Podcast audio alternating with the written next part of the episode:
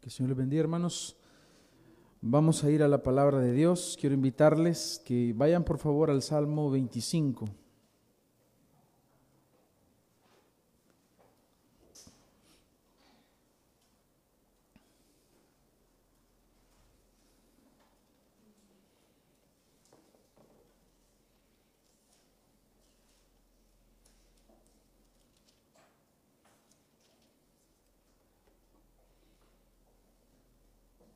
Dice la palabra de Dios, a ti, oh Señor, levantaré mi alma, Dios mío, en ti confío. No sea yo avergonzado, no se alegren de mí mis enemigos.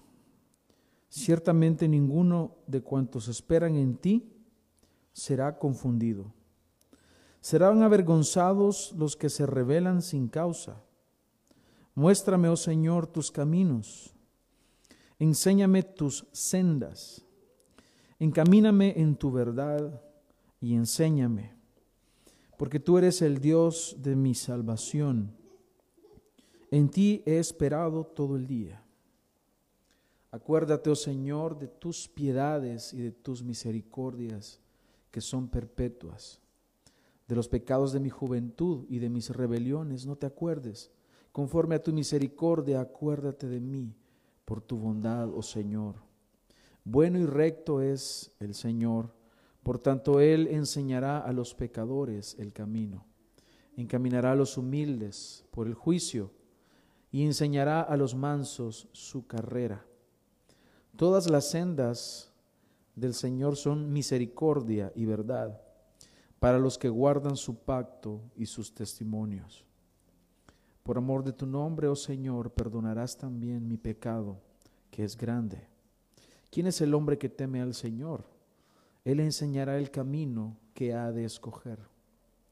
Gozará él de bienestar y su descendencia heredará la tierra. La comunión íntima del Señor es con los que le temen y a ellos hará conocer su pacto. Mis ojos están siempre hacia el Señor, porque Él sacará mis pies de la red. Mírame y ten misericordia de mí, porque estoy solo y afligido. Las angustias de mi corazón se han aumentado. Sácame de mis congojas. Mira mi aflicción y mi trabajo y perdona todos mis pecados. Mira mis enemigos, cómo se han multiplicado y con odio violento me aborrecen. Guarda mi alma y líbrame. No sea yo avergonzado, porque en ti confié. Integridad y rectitud me guarden, porque en ti he esperado. Redime, oh Dios, a Israel de todas sus angustias. Oremos. Señor, venimos delante de ti hoy necesitados y queremos recibir de ti el alimento espiritual para poder crecer en el conocimiento de la verdad y para que nuestras vidas, Señor, sean llevadas de acuerdo a tu palabra. Estamos aquí necesitados, hambrientos de ti, y tú eres el pan de vida. Estamos aquí sedientos y tú eres el agua de vida. Hoy te ruego, Señor, que hables a nuestro espíritu y que podamos aprender de ti que podamos recibir estos tesoros de tu palabra para nuestra alma. Ayúdame, Señor, a poder exponer tu, palabra, no añadir y no quitarle a tu palabra. Que todos aprendamos hoy y crezcamos en ti. Amén. Bien, hermanos, eh, llegamos al momento del año en el cual es común escuchar aquella frase, el año que viene es el año de tu bendición. El año que viene es el año donde se abrirán las ventanas de los cielos y caerá lluvia sobre ese desierto. El año que viene tú arrebatarás grandes bendiciones. Esa es la época en la que estamos ahora. También, hoy por la situación que hemos vivido este año, he visto comentarios eh, ustedes ya los habrán visto en los famosos memes, ¿no? donde se, se expone que este ha sido el peor año, el peor año eh, que, se ha vivido, y hay unos que se, lo hacen de manera de broma, que solo falta que aparezcan los extraterrestres, dicen, y que, o, o que se desate la tercera guerra mundial, solo eso falta porque ya lo que hemos vivido ha sido terrible. Todo esto, la, la, la, las primeras expresiones que les mencioné, sumado a lo que estamos viviendo o lo que vino este año con la pandemia del coronavirus, se traduce en una palabra muy sencilla que es gente decepcionada. Gente decepcionada del año que vivieron. Gente perdió trabajo, perdimos familiares. Eh, algunas personas han, perdieron la casa, vivido situaciones terribles. Y resulta que las personas esperaban otra cosa de este año 2020 porque sus apóstoles, sus pastores, sus profetas les dijeron que este sería el año de su bendición y resulta que perdieron el trabajo y resulta que se fueron los familiares, perdieron eh, muchas cosas. No fue el año que esperaban, pero ¿por qué? ¿Qué fue, qué es lo que lleva a las personas a decepcionarse de tal forma? Decepcionarse de una relación, decepcionarse de una iglesia, decepcionarse de algún líder, decepcionarse de algún trabajo. ¿Por qué es que las personas llegan a tener ese tipo de decepciones? Y por ahí va ese, el tema de esta tarde. Porque mi deseo es que tengamos la perspectiva correcta del año que viene. Eh, aprovecho para este, eh, dar este sermón porque el siguiente domingo retomamos nuevamente nuestra, nuestra serie de las bienaventuranzas. Así que hoy, eh, al terminar este año, que es nuestro último domingo del año, se hace necesario que hablemos y que nos preparemos de esta forma para iniciar un próximo año siempre con un pensamiento bíblico. La clave de lo que dice David, este es un salmo de David, está en el versículo 2, que dice, Dios mío, en ti confío. Si quieren un resumen de esta predicación en una sola frase es, las personas viven decepcionadas porque no están confiando en Dios. Están confiando en una persona, están confiando en un trabajo, están confiando en sí mismos. Por lo tanto, si nosotros somos seres falibles, somos pecaminosos y no somos fieles como Dios. ¿Por qué habremos nosotros de confiar en una persona que no es Dios? David dice, Dios mío, Él se apropia de Dios, eres mi Dios, eres mío Señor. En ti confío. La pregunta es, ¿en qué estabas confiando este año? ¿Confiaste en tus capacidades? Es que yo me puedo de todas, todas. Y por eso es que la gente está decepcionada de este año. Y algunos de nosotros probablemente dirán, ¿acaso, pero ¿será que un cristiano no se puede decepcionar? No debería. Nos decepcionamos porque somos falibles, porque llegamos a confiar en nosotros mismos, en nuestras capacidades. Tal persona me falló o yo le fallé a otra persona. Y eso es el común denominador entre los seres humanos, porque tú eres falible, tú fallas, Dios no falla.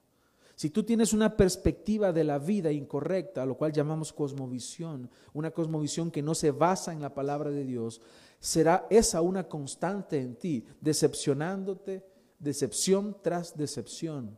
¿Por qué? Porque no estás confiando en Dios. Y el salmista dice que el que confía en el Señor no será avergonzado. En la vida, hermanos, hay situaciones que nos causan heridas muy graves.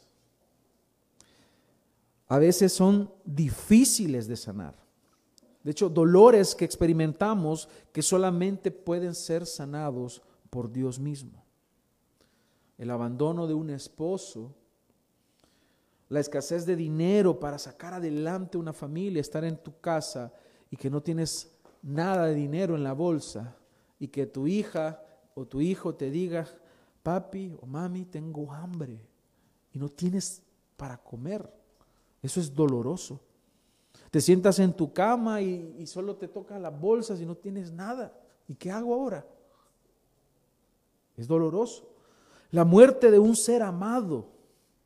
Alguien que yo amaba, alguien que yo he amado muchos, muere. He visto casos dolorosos de, de, padres que dicen, mi hijo ha caído en drogas, se ha ido de la casa, no lo he visto durante meses, no sé qué es de él. Eso es doloroso. El desprecio de tu familia.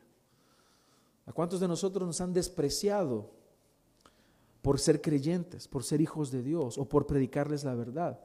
Les apuesto, les aseguro que cuando ustedes abren la boca y, hablan de la palabra de Dios y hablan la verdad del Señor, sus familiares los rechazan.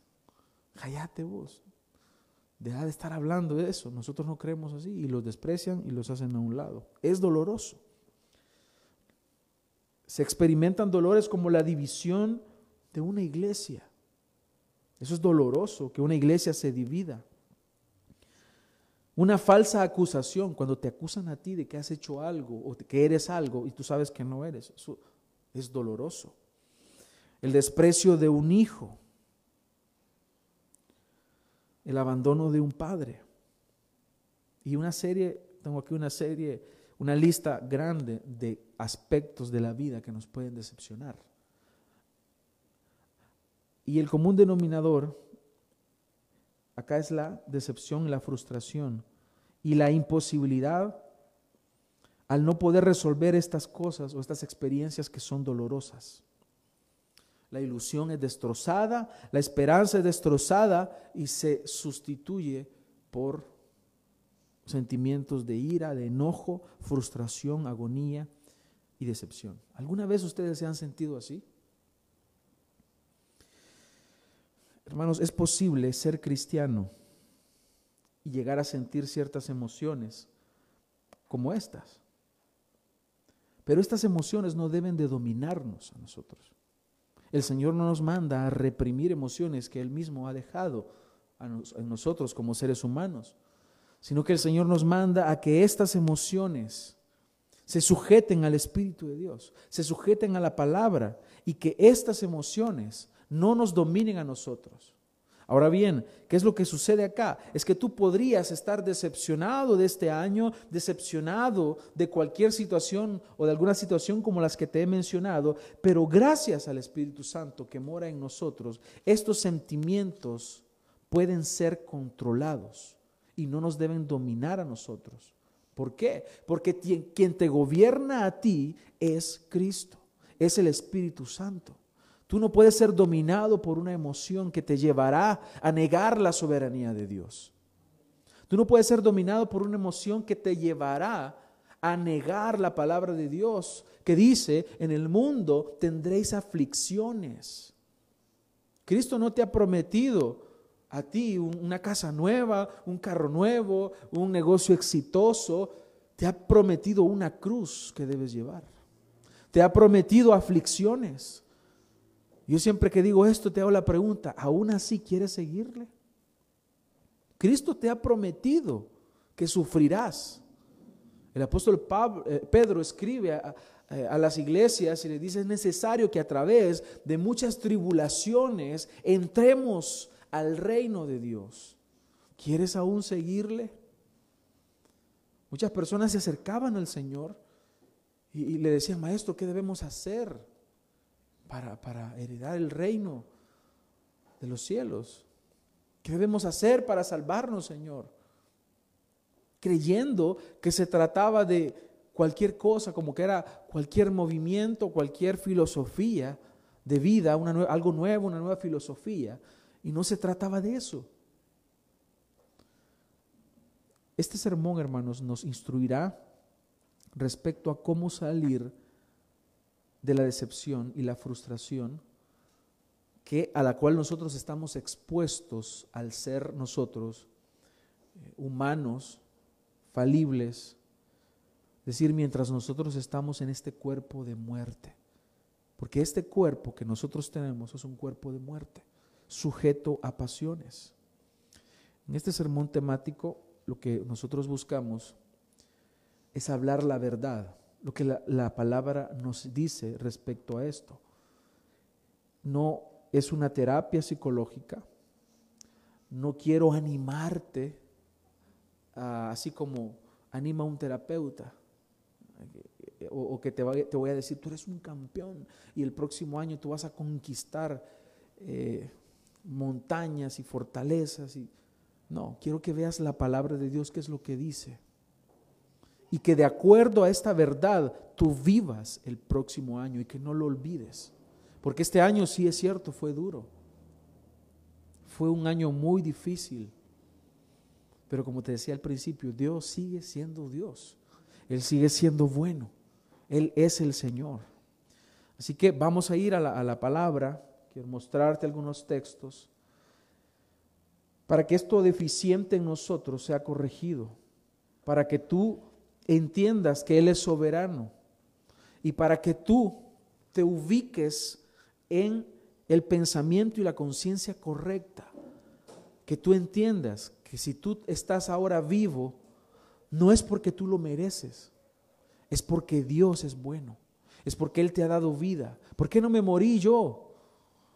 Que estuve a punto, a mediados de año, pero ¿por qué no me morí? ¿Acaso es porque era eh, bueno? No, es porque el Señor no quiso, que Él quiso que no me muriera. ¿Por qué tú perdiste el trabajo? Porque Él quiso que tú lo perdieras. ¿Por qué tú preservaste el trabajo? Porque Él quiso que no perdieras su trabajo. ¿Por qué estás aquí? Porque Él lo ha querido, porque Él es soberano. ¿Por qué tienes la esposa que tienes? Porque Él es soberano. Él es el Señor.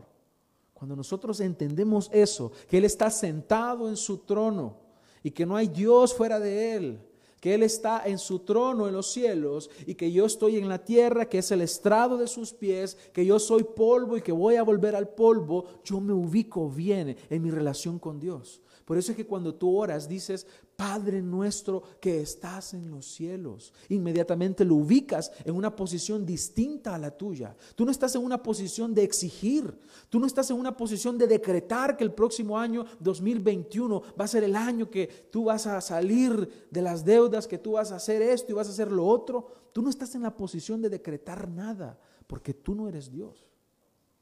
Tú estás en la posición de un siervo de decirle, Señor, hágase tu voluntad.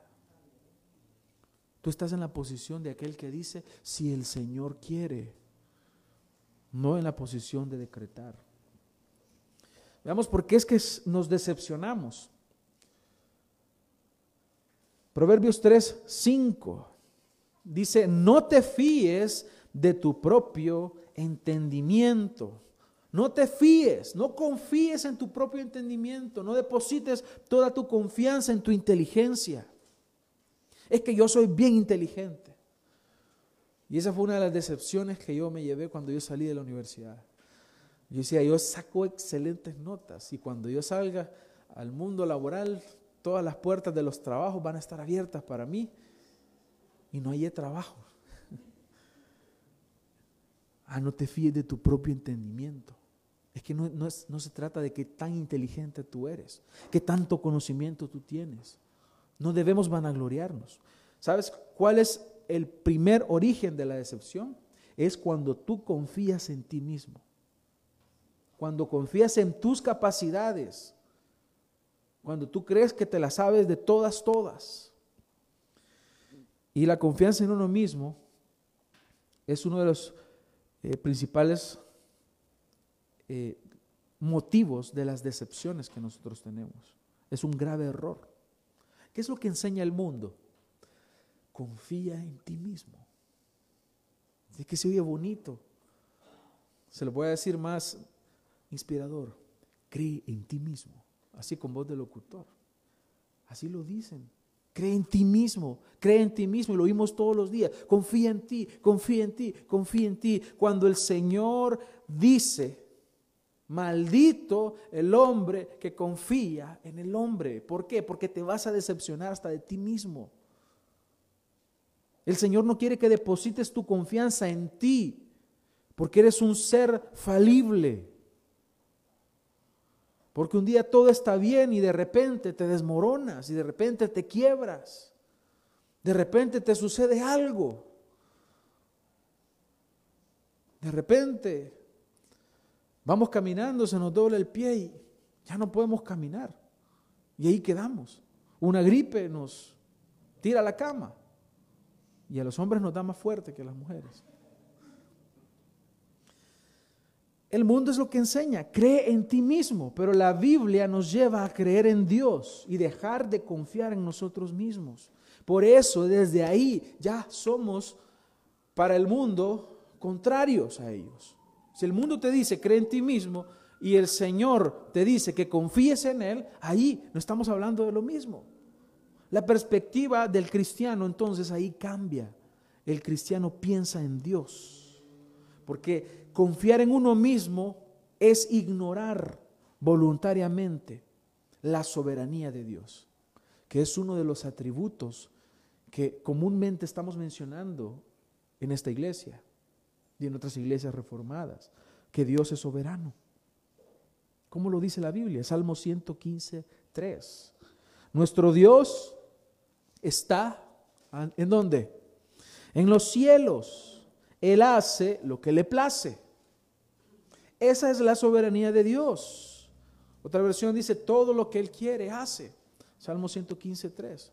Dios está en los cielos. Él está en una posición distinta. Él hace lo que Él quiere. Cuando tú entiendes esto, créeme que probablemente sientas eh, el, deseo pecaminoso de quejarte contra Dios, pero te acuerdas, ah, Dios es soberano. Y el Espíritu Santo hace que esas emociones se apacigüen. Y en vez de quejarte contra el Señor, tú dices, Señor, hágase tu voluntad. Confiar en ti mismo y no confiar en Dios también es altivez, es ser orgulloso, es ser arrogante, y a veces se disfraza de positivismo. En Santiago 4:13, y esto es muy similar a lo que este día y el 31 de octubre se predica y se enseña en las iglesias, hoy en día. Que la gente dice, este es el año de tu bendición, trae tu ofrenda, decreta, declara, haz esto y lo otro, y, y es el año de tu bendición, el año donde vas a arrebatar el año que te vas a casar si no te has casado, el año que, vas a, recibir un trabajo nuevo, te van a aumentar el sueldo. Es similar a esto. En Santiago 4:13 dice, oíd ahora los que decís, hoy o mañana iremos a tal o cual ciudad y pasaremos allá un año, haremos negocio y tendremos ganancia. Eso es lo que la gente está diciendo hoy. El próximo año nos va a ir bien. El próximo año vamos a hacerla. Sin embargo, el versículo 14 dice, no sabéis cómo será vuestra vida mañana. Solo sois un vapor que aparece por un poco de tiempo y luego se desvanece. Más bien debierais decir, si el Señor quiere, ahí está la diferencia. Este es el debe ser, esta es la perspectiva del creyente. Si el Señor quiere, ¿por qué? Porque Él es soberano. Yo no sé si voy a estar mañana, yo no sé si voy a vivir todo el otro año. Entonces no puedo ser arrogante y decir voy a hacer esto y voy a hacer lo otro, sino que decimos, si el Señor quiere, viviremos. Y no solamente viviremos, sino que haremos esto o aquello, si el Señor quiere. Pero ahora os jactáis. ¿Ves cómo es jactancia? hablar de esa manera? ¿Ves cómo es una gran arrogancia que está disfrazada de positivismo? ¡Ey, sé positivo! Sé positivo, decilo, decilo para que llames y atraigas esas vibras positivas para el próximo año.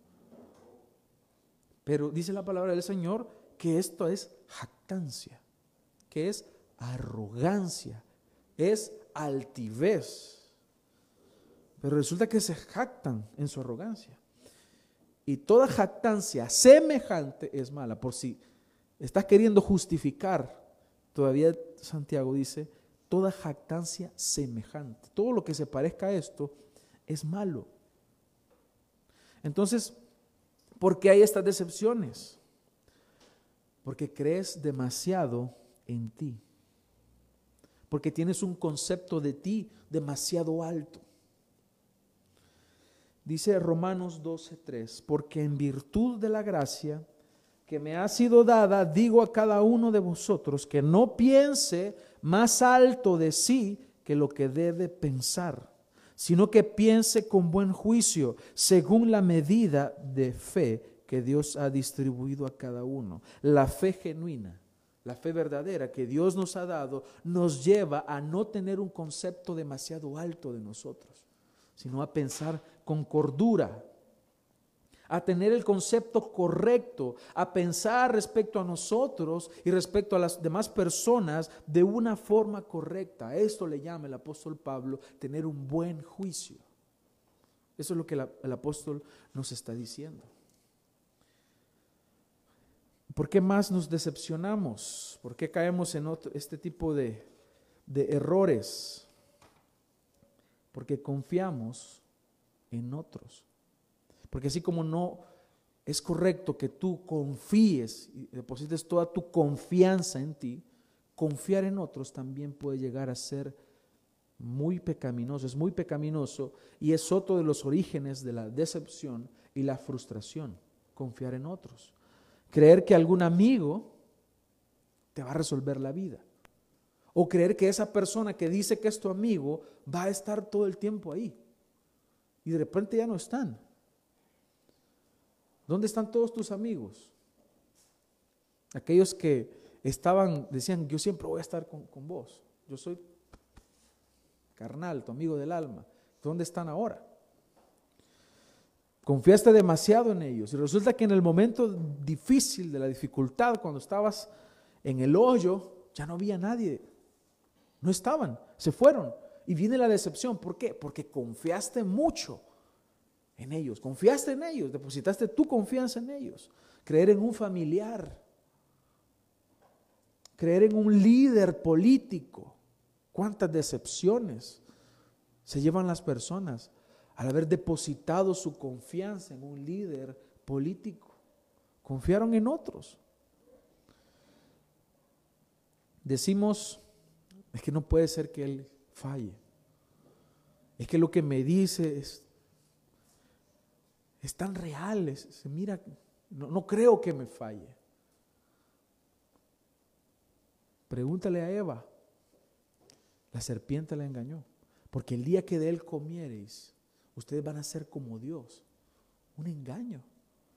Y la mujer creyó. De esa misma forma es el engaño que se da con las otras personas que nosotros creemos y depositamos nuestra confianza en ellos. Somos engañados. Y es ahí donde surge esta palabra dura que dice el profeta Jeremías en Jeremías 17:5. Así dice el Señor: Maldito el hombre que en el hombre confía y hace de la carne su fortaleza y del Señor se aparta su corazón. Están confiando en el hombre. Están confiando en lo visible. Y mire qué precioso que el Hijo de Dios está confiando en el Señor, que no le puedes ver. Pero hay algo en ti que te lleva a creer en las promesas del Señor. Hay algo en ti, que esa es la fe, que te lleva a confiar que lo que Dios dice de sí mismo es real, es verdadero, es genuino. Y al mismo tiempo lo que Dios dice de nosotros, los seres humanos, es así.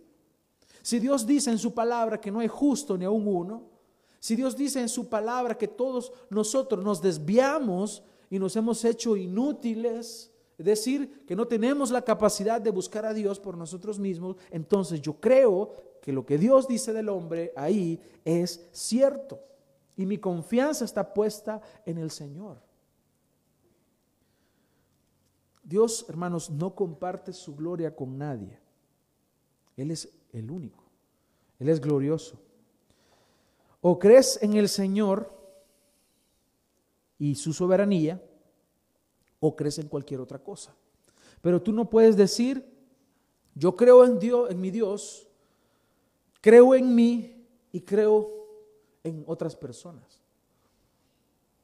No puede ser así, porque Él es glorioso, Él es el único que debe llevarse la gloria, porque si tú crees en ti, si tú crees en tus capacidades, si tú crees en tu autosuficiencia, automáticamente estás dejando de creer en Dios.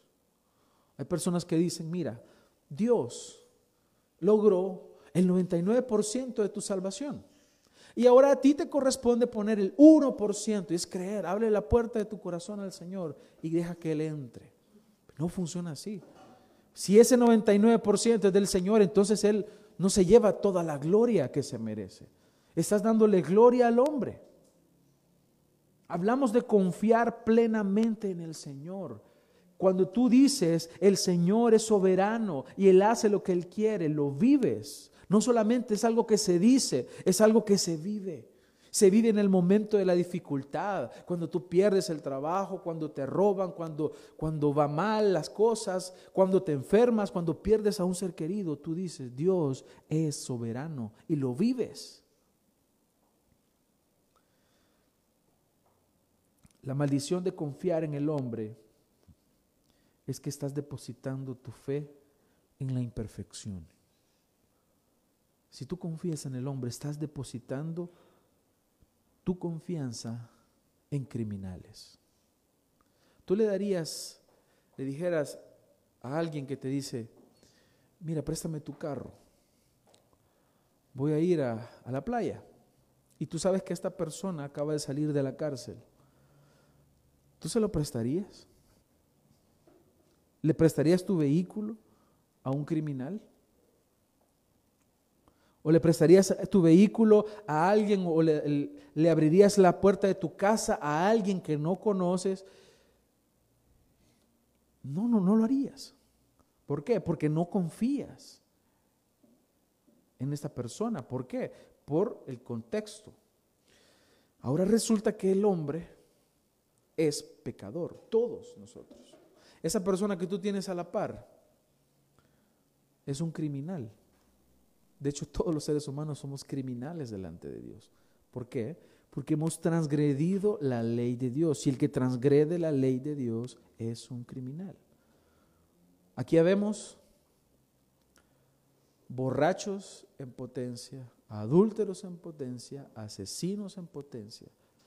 Todos, todos nosotros. Tanto que la palabra de Dios nos dice que si alguno ve a una mujer para codiciarla, Solo la vi pasar. Pues ya adulteraste con ella, te dice el Señor. Así es el hombre. Somos pecadores. Ahora, ¿por qué entonces depositarías tu confianza en un criminal, en un pecador? No deposites tu confianza en un pecador. Mejor confía en el Señor y haz lo que Él te dice que hagas. Muchas personas esperan recibir mucho de otras personas y ese es el problema. Por eso cuando naturalmente fallan, porque somos pecadores todos, se ven decepcionados y frustrados. Por eso el consejo del Señor es que guardes tu corazón, no solamente de confiar en ti, sino de confiar en otros hombres, de confiar en otras personas, porque igual que tú, somos todos pecadores y en cualquier momento te decepcionarán. Y en tercer lugar, ¿Por qué nos vemos decepcionados? Porque esperamos mucho del mundo. Esperas del mundo algo que el mundo no te puede dar. En primera de Juan 2, 17, dice el Señor, el mundo pasa y también sus pasiones, pero el que hace la voluntad de Dios permanece para siempre. Hermanos, nada en este mundo es más vano que el mundo, que el mismo mundo. El mundo es vano, es vanidad. ¿Qué significa que es vano? ¿Qué pasa? El mundo es así, es vano. Por eso tú no puedes estar confiando en el mundo, confiando en algo que es efímero. Sabes, tú no le interesas al mundo. Al mundo no le interesa tu vida.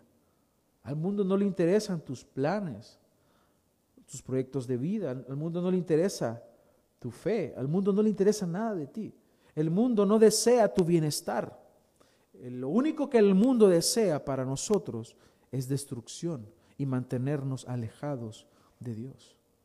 En otras palabras del Señor en Juan 15, 19 dice, si fuerais del mundo, el mundo os amaría.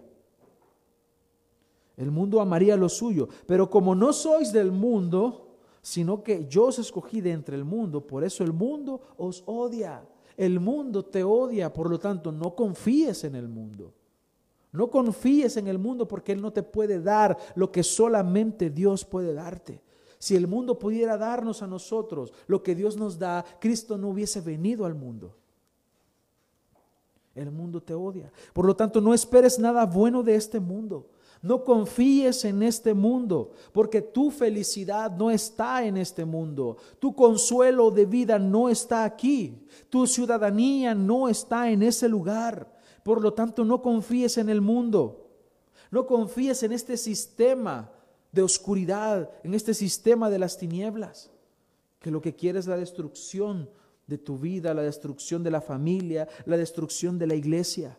En todo esto que está sucediendo hoy en día, Tú tienes que entender que detrás de esto está el deseo del mundo de ver las iglesias cerradas, de ver las iglesias destruidas.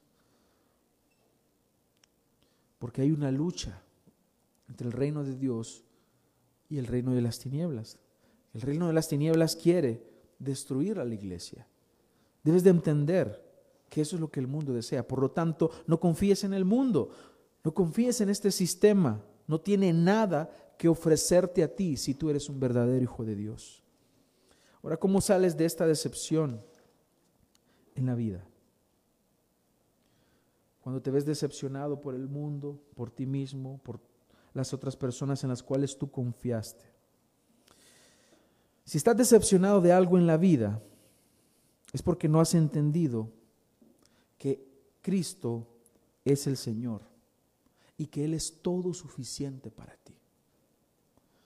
Comúnmente nosotros escuchamos, es que si, lo, si tengo al Señor, lo tengo todo. Lo decimos muy fácil, pero ¿lo vives? ¿Qué estás demandando para ti? Cuando tú entiendes que el Señor es todo para ti, entonces tú comprendes que cualquier cosa que pueda suceder en tu vida no se sale del control de las manos de Dios. Veamos cómo David nos instruye para salir de estas decepciones. Y sabes, David experimentó mucha traición. Tal vez una de las más dolorosas que pueden haber. Así como Cristo fue traicionado por Judas, su amigo íntimo. Resulta que uno de los hijos de David lo quería matar. ¿Te imaginas? Que Celeste me quisiera matar a mí. Qué terrible, qué doloroso.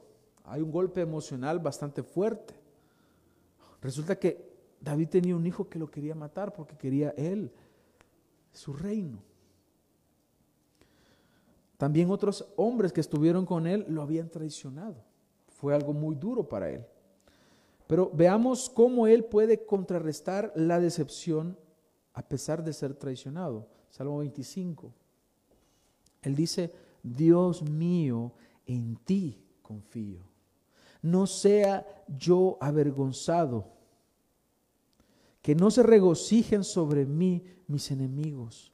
Ciertamente ninguno de los que esperan en ti será avergonzado. Sean avergonzados los que sin causa se rebelan. Señor, muéstrame tus caminos y enséñame tus sendas. Guíame en tu verdad y enséñame porque tú eres el Dios de mi salvación. En ti espero todo el día.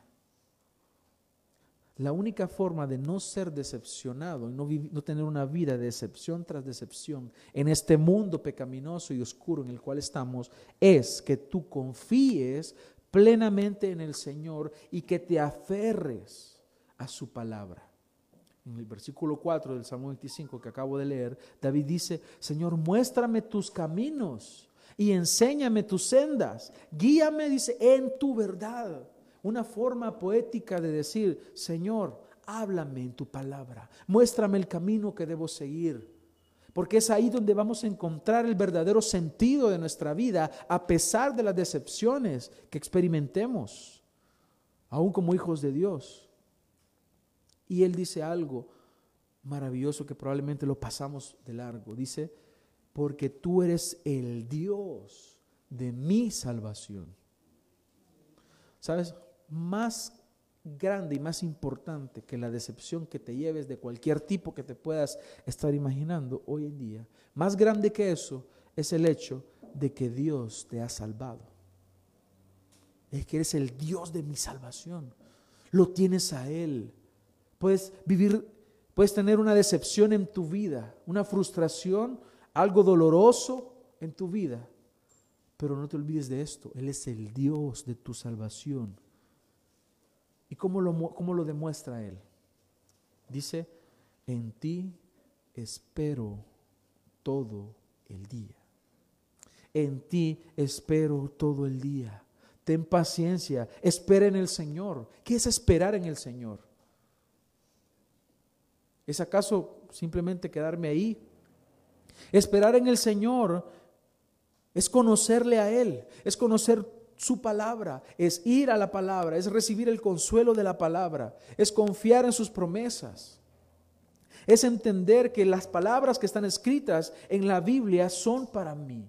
Es que el Señor me habla allí. Es que si el Señor dice, y aquí que yo estoy con ustedes todos los días hasta el fin del mundo, significa que Él está conmigo todos los días hasta el fin del mundo. No significa que no sufrirás. No significa que no tendrás problemas en la vida.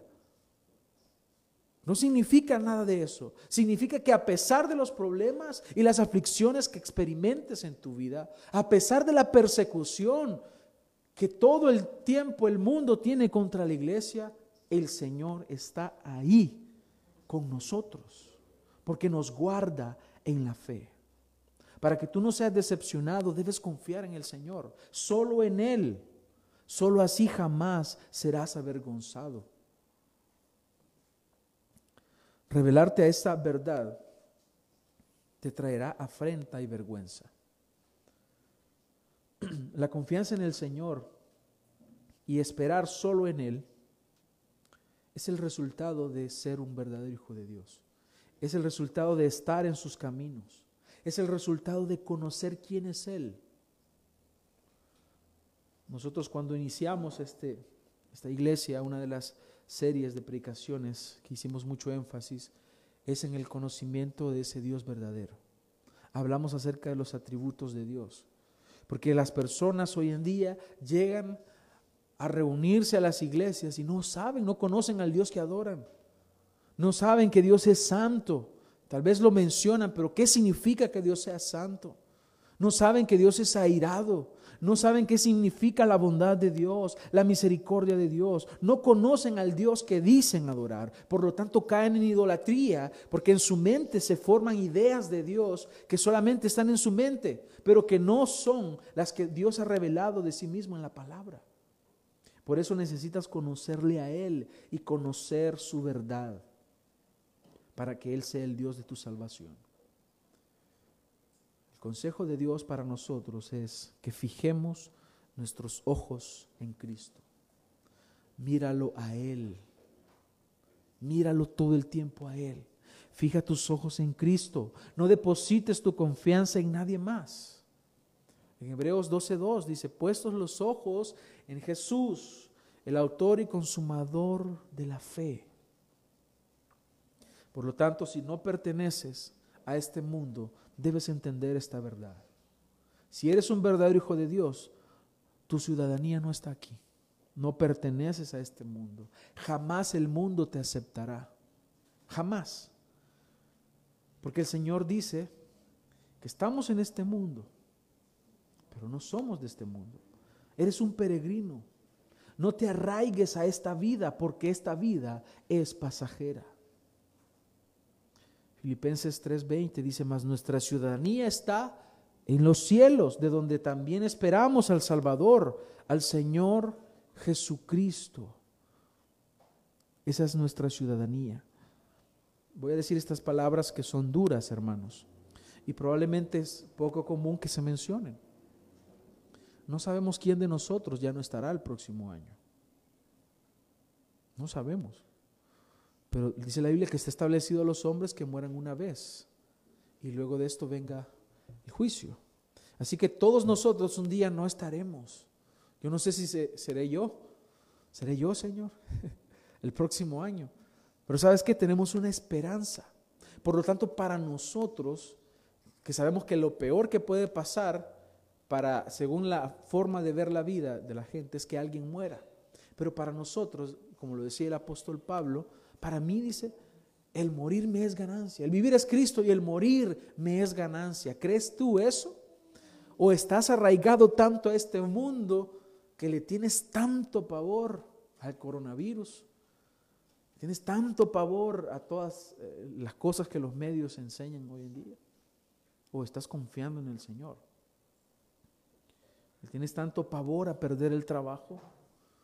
¿Se te olvida que Él es el proveedor? ¿Se te olvida que Él es tu sanador? ¿Se te olvida que Él dice en su palabra que si el mundo te aborrece a ti, ya le aborreció a Él? ¿Se te olvida todo esto? Pues la palabra está aquí para recordárnoslo, para que vivamos con una perspectiva correcta. Concluyo con esto, hermanos. Esperar solo en el Señor es algo que a nosotros nos traerá una vida victoriosa. ¿Por qué? Porque Dios no decepciona. Porque Dios es perfecto. Si crees que Dios llega a decepcionarte, es porque no le conoces en verdad es porque Él no es tu Señor. Porque Dios no decepciona a nadie. Si tú crees que Dios te ha decepcionado, como dicen algunas personas, dicen, yo ya no soy cristiano porque el cristianismo no me funcionó. Es porque Dios no me funcionó, porque andaban buscando algo que Dios no es. Dios no es un prestamista. Él no es que te va a hacer millonario. Cristo no murió para, para este tipo de cosas. Cristo murió para salvar a los pecadores. Leíamos, el domingo pasado, decía Pablo, que Cristo Jesús vino al mundo para salvar a los pecadores, de los cuales yo soy el primero, dice el apóstol.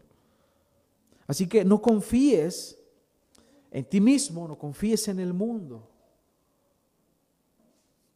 no confíes en otra persona, confía en el Señor.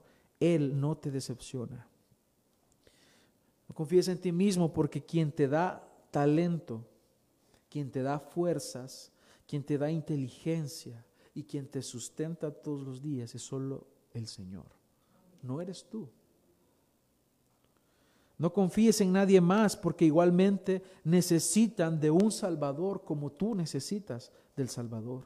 No confíes en el mundo porque éste es enemigo de Dios y eso te vuelve enemigo de Dios también. Si tú confías en el mundo, te haces un aliado del mundo. Puede ser que tú no tengas un matrimonio perfecto. Puede ser que no tengas un trabajo perfecto o que ni siquiera tengas trabajo. Puede ser que no tengas un negocio perfecto.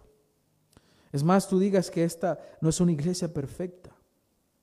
Pero debes entender que lo único perfecto que puedes experimentar de este lado de la eternidad es a Cristo mismo, quien no te decepciona. Por eso es que dice el Salmo 37.4, confía solo en Él, deleítate en Él y Él te concederá las peticiones de tu corazón. ¿Cuáles son las peticiones de un corazón renovado, de un corazón regenerado?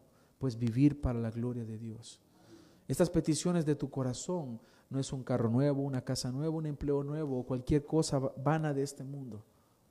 El deseo de tu corazón debe ser agradar al Señor, vivir para la gloria de Él y para que de esta forma tú encuentres el verdadero sentido de la vida cristiana, vivir para la gloria de Él.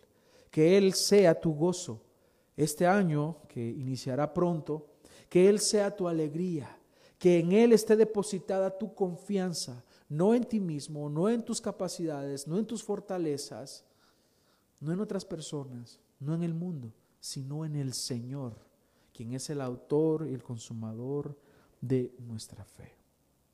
Vamos a orar. Amado Señor, venimos agradecidos delante de ti. Reconocemos hoy, Señor, que te necesitamos. Te agradecemos por tu palabra. Te agradecemos, Señor, porque nos muestras todos los días, a través de tu palabra, cómo es que debemos pensar, cómo debemos vivir, qué debemos pensar de ti, de nosotros mismos, del mundo. Se nos olvida, Señor, se nos olvida constantemente que nuestra fe debe estar depositada solo en ti todo el tiempo.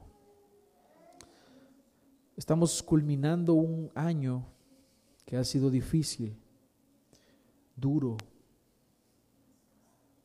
pero tú sigues estando sentado en tu trono. Tú sigues reinando, gobernando. Y aunque la gente se pregunte, ¿dónde está Dios en este momento? ¿Dónde está Dios en el momento de la tribulación, en el momento difícil? Tú sigues estando sentado en tu trono. Así que este año, Señor, que viene, te rogamos y te pedimos que podamos vivir para tu gloria, no dudando de ti, no confiando en nosotros mismos ni en el mundo. Queremos confiar en ti.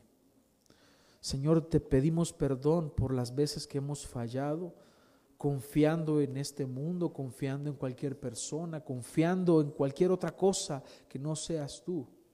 Y eso, Señor, es vergonzoso para nosotros. Ayúdanos, porque fallamos, Señor. Todos nosotros fallamos gravemente. Que este año podamos crecer, Señor. Sabemos que vendrán pruebas, luchas, dificultades, angustias. Tal vez alguien de nosotros se vaya de esta tierra, pero tú sigues reinando y queremos confiar en ti, porque tú eres un Dios soberano. Ponemos en tus manos nuestras vidas, Señor. Nuestros hijos, matrimonios, nuestra iglesia, nuestros trabajos. En tus manos están. Todo está en tus manos. Guárdanos, Señor, en este año. No te pedimos que, que no, no, no pasemos por dificultades, porque ellas nos llevan a doblar nuestras rodillas, nos llevan a humillarnos, porque ellas nos llevan a comprender tu soberanía. No te pedimos que las quites, te pedimos, Señor, que nuestra fe no falte. Esa es nuestra oración. Que cuando todo vaya bien, nuestra fe no falte. Y que cuando todo vaya mal, nuestra fe no falte pertenecemos a ti, a ti, Señor. Somos tuyos y tú eres nuestro. Te amamos, Señor. Gracias por la vida de cada uno, Señor, en este lugar. Oramos por tu bendición para, para nuestros hogares, los hermanos que no pudieron asistir, que les bendigas, les guardes. Y te rogamos que el próximo domingo continuemos creciendo y conociendo más de ti. Todo esto te lo pedimos en tu nombre, Señor. Amén.